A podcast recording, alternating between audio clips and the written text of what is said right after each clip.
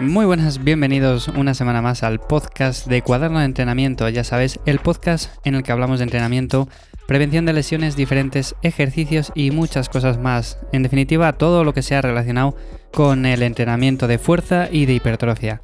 Yo soy Iván y me puedes encontrar en ivyamazares.com. También me puedes encontrar tanto en Twitter como en Instagram en arroba ivyamazares.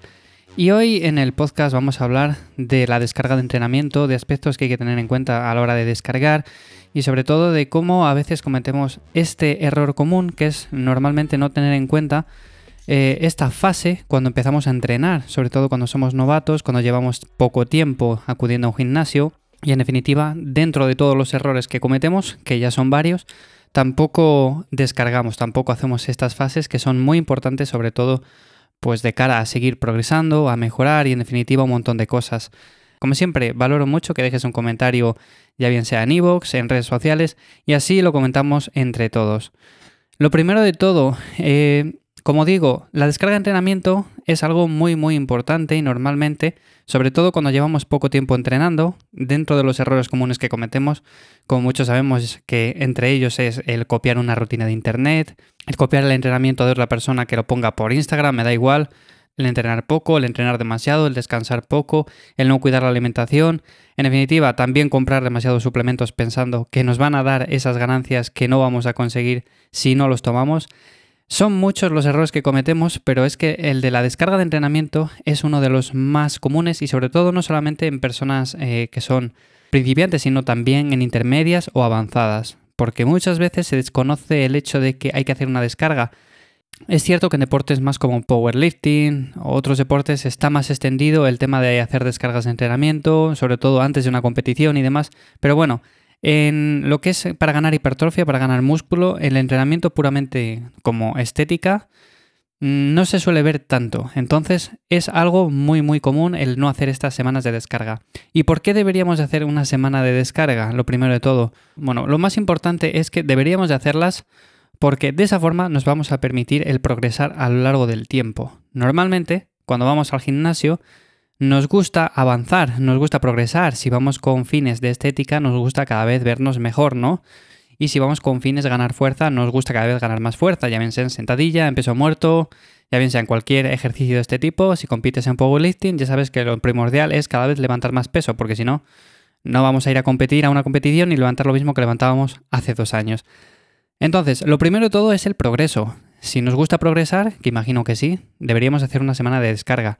Al principio, es cierto que sobre todo cuando somos más novatos, se progresa de forma muy rápida y estas semanas de descarga a veces no son ni necesarias, podemos estar incluso meses eh, sin hacer absolutamente nada, incluso, por qué no decirlo, un año o incluso más.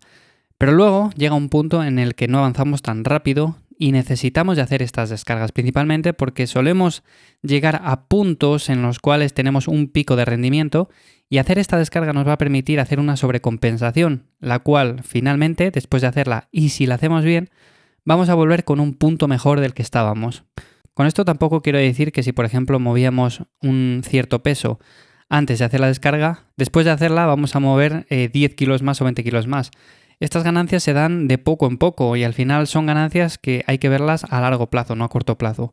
Pero bueno, ese sería el primero de los motivos y también por supuesto para no sobrecargar las articulaciones, para dejar que el cuerpo también descanse y se recupere y en definitiva tiene un montón de beneficios. Al final el entrenamiento hay que entender que no deja de ser un estresor más para el cuerpo y como todo, en su justa medida tiene beneficios, pero si no paramos de estresar al cuerpo, no paramos de meterle estresores y no dejamos que se recupere, eh, definitivamente pues vamos a hacer que cada vez vayamos a peor en lugar de mejor. Luego, ¿cuál sería la mejor forma de hacer una descarga de entrenamiento? Para todos aquellos que no sepáis cómo hacer una descarga de entrenamiento. Bueno, pues aquí cada uno tiene su manual, aquí cada uno tiene su forma de hacerla diferente.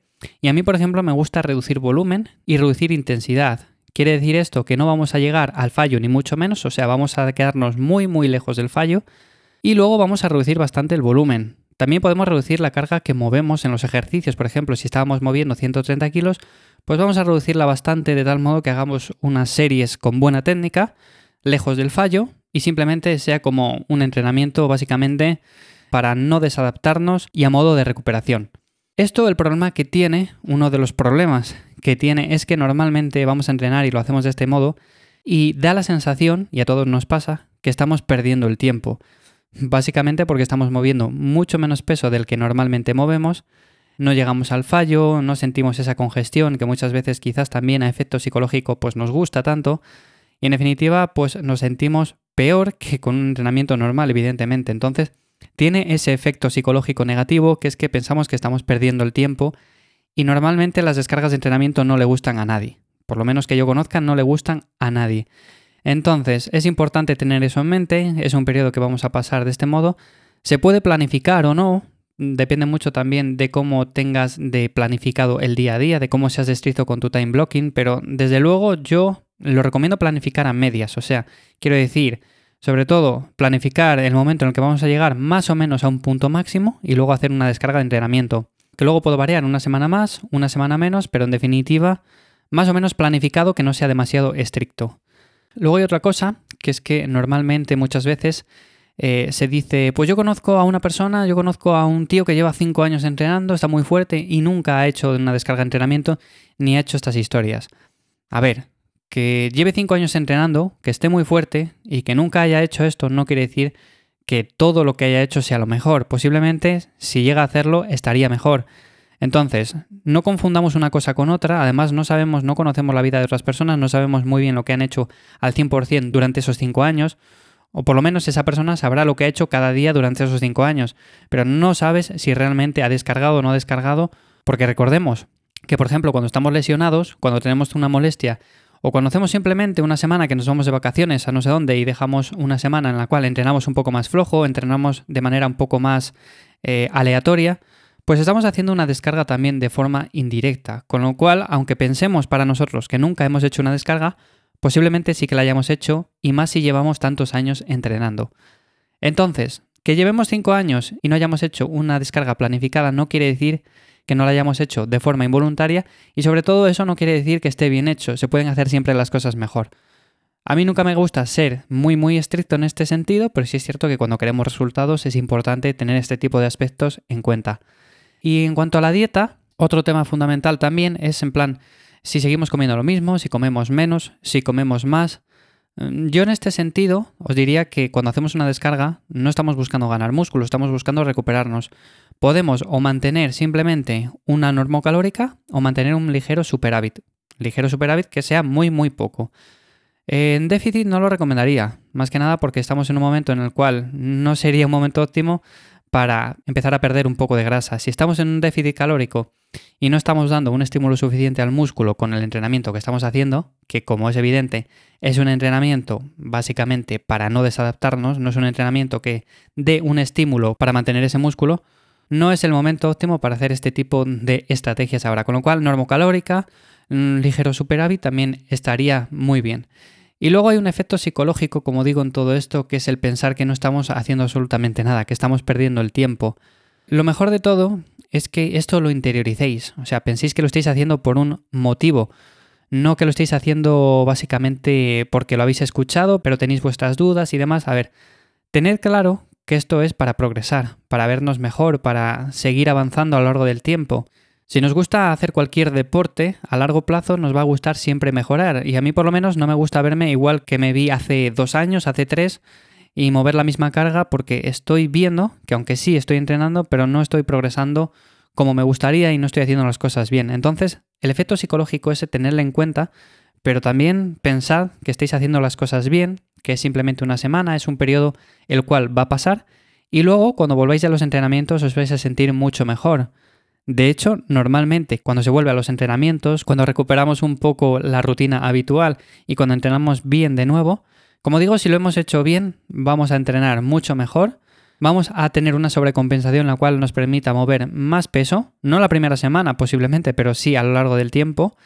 Y sobre todo, si entrenáis por estética, si entrenáis porque os gusta veros mejor a nivel de ese tipo de cosas, pues también os vais a ver mejor, principalmente porque, claro, es como cuando hacemos una dieta de definición y luego estamos un tiempo bajo de carbohidratos, bajo de todo, y metemos de repente un refeed y nos vemos mucho mejor al espejo porque recargamos el glucógeno y demás.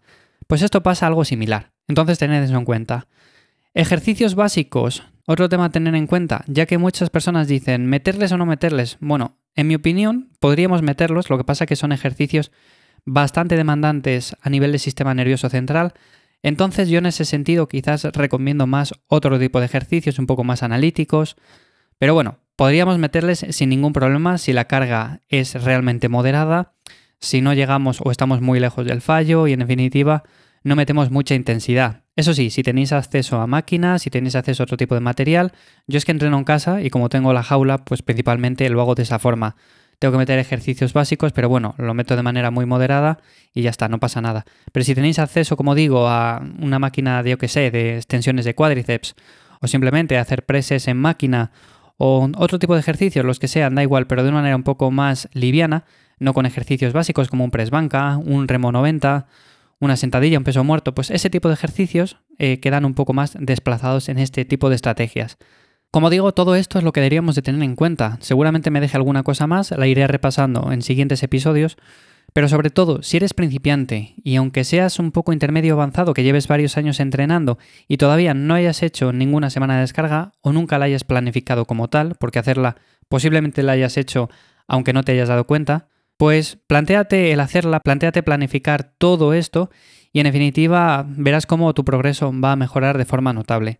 Luego, si tenéis alguna duda respecto a esto, como siempre os digo, siempre la podéis dejar en iVoox, tanto en redes sociales, en arroba ivyamazares, en Twitter, en Instagram, y la iré contestando por ahí por stories. Como siempre espero que te haya sido de ayuda este episodio, si ha sido así, valoro mucho que dejes un me gusta, de esa forma me ayuda a saber que te gusta este tipo de contenido y seguiré subiendo más episodios. Con lo cual, simplemente eso, nos escuchamos la semana que viene en un nuevo episodio de Cuaderno de Entrenamiento y sin más espero que tengáis una buena semana de entrenamientos.